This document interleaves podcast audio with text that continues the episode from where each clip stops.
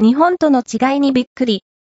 車掌が、拳銃、地平線の夕日、海外鉄道の思い出ユニーク体験、海外での鉄道利用経験に関するアンケートを実施。アジア、オーストラリア、ヨーロッパ、アメリカなどで鉄道を利用した際の驚いた出来事やユニークな体験、忘れられない経験などがたくさん集まりました。